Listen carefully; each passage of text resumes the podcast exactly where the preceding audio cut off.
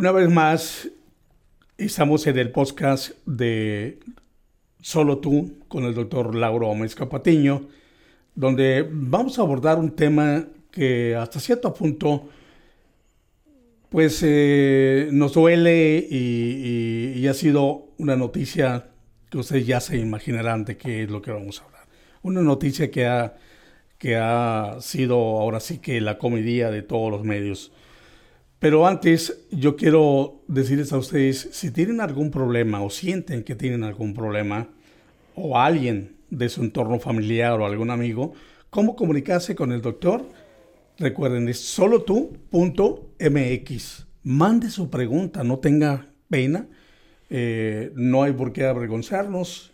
Eh, es, es una enfermedad como cualquier otra enfermedad, la salud mental. Y recuerden que si la salud mental está bien, obviamente que la salud física estará mucho mejor. Entonces, eh, hoy vamos a hablar de este caso, como les decía anteriormente, de que es triste ver o conocer a, niños que mueren en manos de su mamá. Doctor, la verdad eh, me siento muy consternado de ver todas esas noticias que están saliendo últimamente eh, de una joven de 22 años, doctor. ¿Por qué? Ah, esa es la pregunta del 64 mil dólares, ¿no? Sí. O sea, ¿por qué? casos complejos. Sí. como decías tú, es muy triste que, primero que nada, que niños mueran, ¿no? Sí. ¿Por qué? Porque los niños supuestamente tienen una vida muy larga por delante. Claro. Entonces, con esa vida se termina y sobre todo se termina por manos de su padre o de su madre. Sí, sí, sí, sí. Crea una situación de mucho estrés, digamos, ¿no? Para la sociedad en general. Claro. Causa mucha consternación, causa mucha tristeza. pero desde el punto de vista psiquiátrico, nosotros tenemos una tendencia a, no juzgar, ¿no? O sea, primero que nada, tratar de entender el por qué es complejo, el por qué va a ser difícil de entender. Eh, y yo, no, yo nunca he evaluado a esta niña, esta niña de 22 años que que terminó la vida de tres de sus hijos. No tengo la menor idea de si tiene o no tiene problemas psiquiátricos, pero he visto casos como esos anteriormente. Entonces, hipotéticamente podía platicarte posibilidades, ¿no? Sobre todo que los, por la edad de los niños, te puedes dar cuenta que creo que el menor tenía seis meses. Sí. Entonces, ella recientemente tuvo un bebé, ¿no? Se ha hablado en los medios de que había problemas de drogas, que había problemas de confusión, que había estrés social. Entonces, hay muchos factores y probablemente lo, que sabemos en este momento nos dice que hay problemas en varias áreas, ¿no? Entonces, cuando tenemos una situación como esta, nos tenemos que distanciar de la emoción y ver cuáles son las posibilidades sociales, las posibilidades biológicas, las posibilidades psicológicas, ¿no? Y tenemos que ver la historia de esta niña, qué, ¿Qué pasó del momento que ella nació a los 22 años? ¿Cómo, cómo se creó esta, la, tormenta perfecta, digamos, en la que se culminó con la pérdida de tres menores de edad, ¿no? Claro. Entonces tenemos que ver cuáles fueron las experiencias de ella, cuál es su historia familiar biológicamente. Entonces, se ha hablado mucho, por ejemplo, en, en las redes sociales, en la televisión, en las noticias, de la posibilidad de depresión postparto, ¿no? Y realmente es una posibilidad, pero no podemos estar 100% seguros. Y probablemente más que una depresión postparto, una psicosis postparto. ¿Por qué? Porque para que una madre llegue a, a decidir que sus hijos estarían mejor muertos, tienes que realmente estar fuera de la realidad, ¿no? Tienes que estar pensando cosas que no son reales que están distorsionadas completamente, como el hecho de que los niños no, tienen la posibilidad de, una buena vida, ¿no? Porque hay muchas opciones. Entonces, la, la, la psicosis posparto es muy seria, es algo, es una enfermedad psiquiátrica cuando ocurre que puede terminar en infanticidio, que es la situación que tenemos aquí. Pero no es la única posibilidad, ¿verdad? Se habla de asunto de drogas, puede ser en relación a intoxicación de drogas o falta de drogas, ¿verdad? Puede haber situaciones en las cuales ella tengo una otra enfermedad mental que ya existía antes de que tuviera sus niños. Entonces, tenemos que analizar todas las posibilidades y empezar a ver este, cuál es la responsabilidad, porque lo que se va a buscar aquí realmente es cómo podemos prevenir y aprender de esto que sucedió para que no suceda de nuevo. ¿Cómo podemos identificarlo con gente que se siente igual para poder, dar, poder darles otras opciones? Entonces, cuando se trata de enfermedad mental, ya sea enfermedad bipolar, esquizofrenia, psicosis por drogas, depresión postparto, psicosis por postparto, todas esas posibilidades tienen que considerarse, pero no nada más por curiosidad, sino por aprendizaje, ¿verdad? Doctor, decía usted que podía ser también algún problema, algún problema de su niñez. Eh, allí entran los padres, doctor, de, de cómo la criaron, de cómo eh, la hicieron, o cómo, más bien cómo la educaron, o puede ser un problema que pudo haber tenido esta, esta niña. Mira, es muy fácil tratar de buscar una respuesta simple sí. para un problema complejo, ¿no? Sí. Entonces, generalmente los problemas complejos tienen respuestas complejas, ¿no? Sí. Entonces, cuando tú hablas de los padres, estamos asumiendo muchos, muchas cuestiones, ¿no? ¿Por qué? Porque tienes que ponerte a pensar en la, en la película de la vida de esta niña, cómo terminó ella usando drogas, cómo terminó ella en situaciones sociales desventajosas, ¿me entiendes? Ah, con quién andaba, en dónde se metía. Entonces hay muchas cuestiones que no sabemos, que, que se van a saber. ¿Por qué? Porque en caso como este se hacen unas investigaciones muy exhaustivas, ¿no? Para buscar, tratar de entender mejor qué es lo que sucedió y desde el punto de vista forense para establecer responsabilidades también.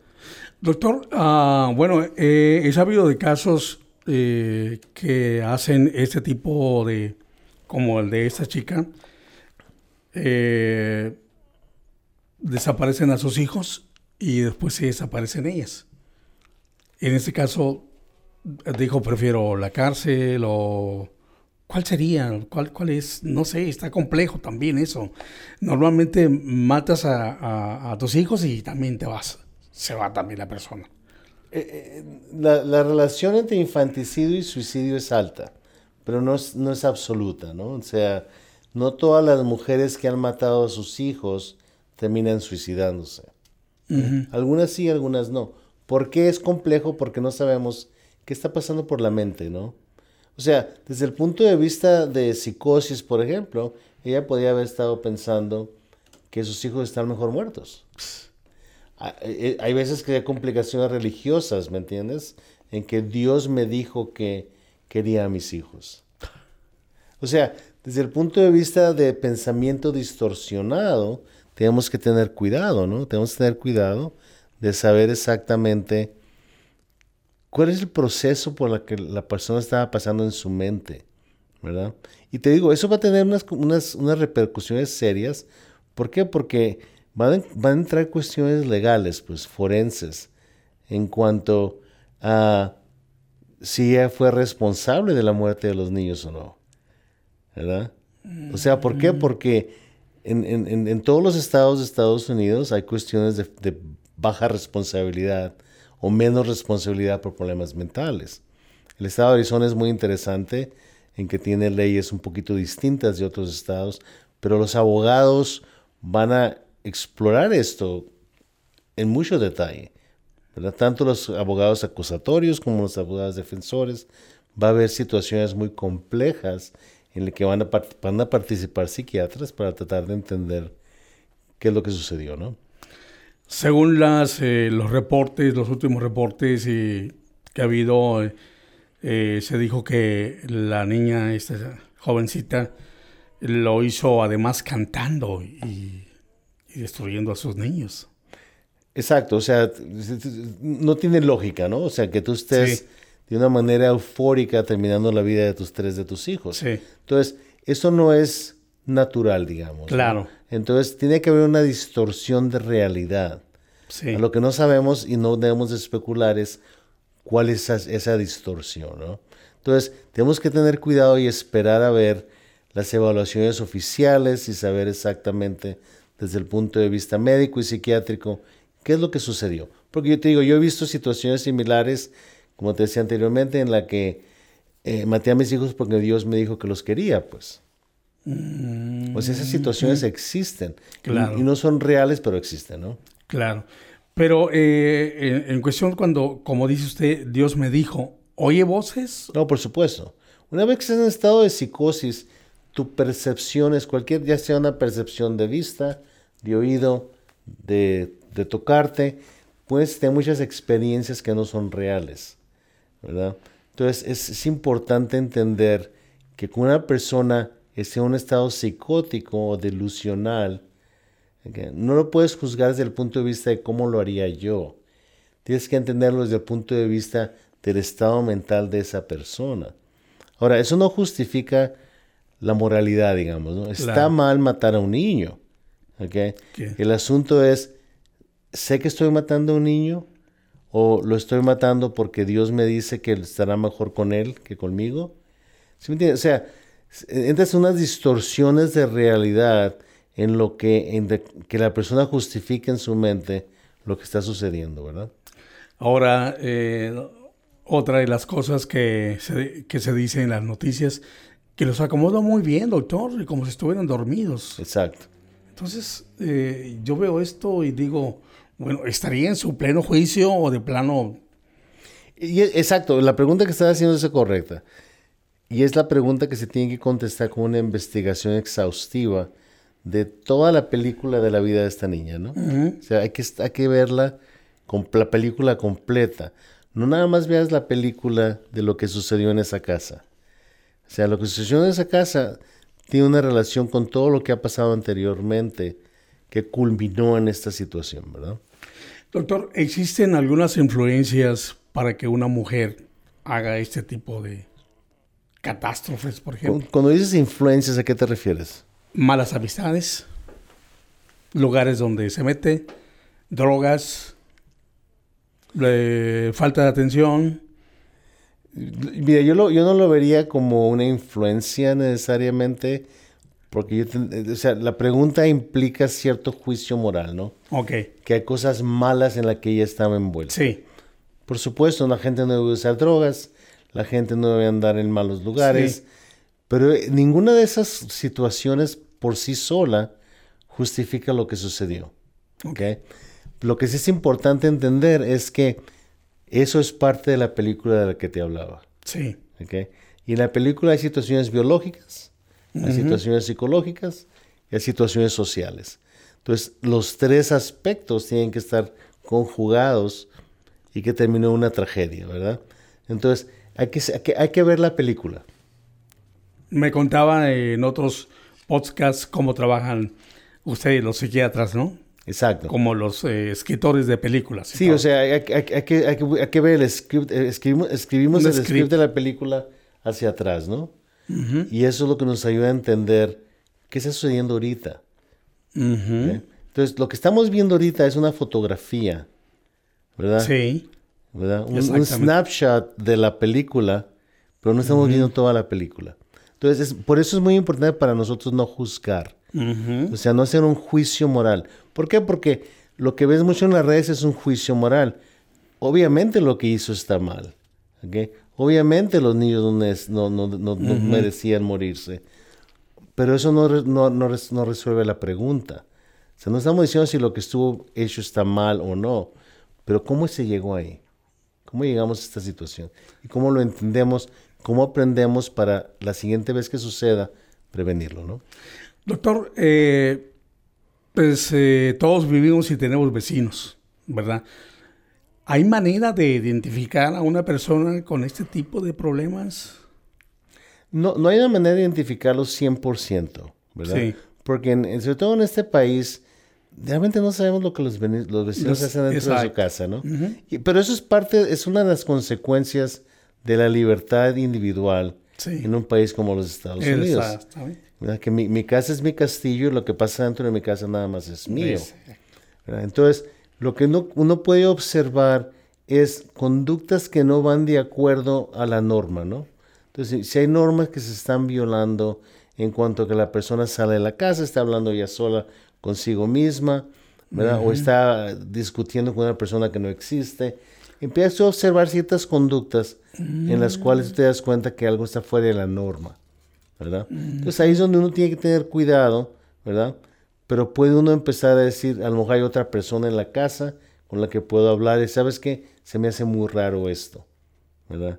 Está al pendiente, pero no hacer un juicio. O sea, es, es cosas que uno tiene que tener mucho cuidado. Definitivamente estoy de acuerdo de, de que el vecino, híjole, Ah, afortunadamente yo he estado en lugares, pues, digamos, eh, con buenos vecinos, ¿no? Pero eh, se me hace muy difícil en un momento dado hablar con un vecino y decir, oye, ¿qué está pasando en tu casa?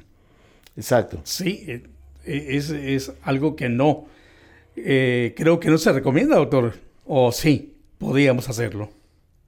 depende de las circunstancias. si, alguien, si, si un vecino tuyo viene y te toca la puerta, ¿verdad? Y te das cuenta que la persona está totalmente fuera de juicio. Sí. Tienes que hacer algo. O sea, o vas a llamar a las autoridades o vas a hablarle al vecino para decirle cómo te ayudo con esto o cómo me resuelves este problema, ¿me entiendes? Sí. O sea, depende de la intensidad, depende de la frecuencia y depende de las consecuencias, ¿no? Es muy triste, doctor, eh, hablar de esto qué está pasando en ese momento en nuestra ciudad, pero también es muy constructivo sus consejos y, su observación como psiquiatra, ¿verdad? Ah, hablando de, ya para terminar, en una ocasión eh, fuimos, mm, por decir, atacados por una mujer en, casa. Llegó y quería entrar a fuerzas a la casa, drogada, ¿no? Completamente drogada. Y sí, tuvimos que hacer eso que dice usted, eh, descuidar, cerrar puertas y todo eso y hablar a la policía. Y sí, pues en verdad, era una, una persona que, que, estaba en drogas. Bueno, doctor, ah, algo más que quiera agregar, doctor, a este caso. Ah, una pregunta. ¿Cuánto cree usted como conocedor de todos estos problemas psiquiátricos, cuánto tiempo cree que usted se pueda llevar este caso para saber exactamente y leer toda la película. Este va a ser un caso muy complejo, es un caso que tiene implicaciones muy serias, es un caso que los abogados van a prolongar por bastante tiempo. Entonces yo no espero que vean un, caso en la corte por lo menos en los próximos 18 a 24 meses. Sí, así. Así es. Pero esta persona sí debe estar ya detenida, ¿verdad? Creo que está detenida. Este, creo que no conozco el caso personalmente, yo no estoy envuelto en el caso. Este, entonces no te podría decir, pero creo que por lo que he visto en las, en las noticias, este, ella está en custodia. Bueno, ah, volvemos a repetir, es muy triste, ¿verdad? Y, pero qué bueno que el doctor nos dio la oportunidad para hablar de, de este caso que nos ha dejado así que atónicos a todo el mundo, y a todos los residentes de esta ciudad. Doctor, como siempre, los micrófonos son suyos. Muchas gracias, Juan Adolfo. Estamos muy contentos de que nos estén acompañando. Aunque estemos hablando de cosas un poco tristes y trágicas, digamos, uh, quiero dejarlos con el mismo consejo que damos regularmente. Hay que escuchar y no juzgar. Escuchar y no juzgar. Hay que repetirnos eso. No podemos calificar a la gente entre buena y mala. Podemos decir que la conducta es mala, pero no necesariamente la gente. Uh, conéctese con nosotros a solotu.mx y estamos con ustedes la próxima semana. Quiero enfatizar lo del doctor. No se le olvide, lo repito una vez más. Solotu.mx. Ahí puede hacer su pregunta y nosotros podemos hacer de su pregunta un podcast como este que usted está mirando. El podcast Solo Tú. Nos vemos en la próxima.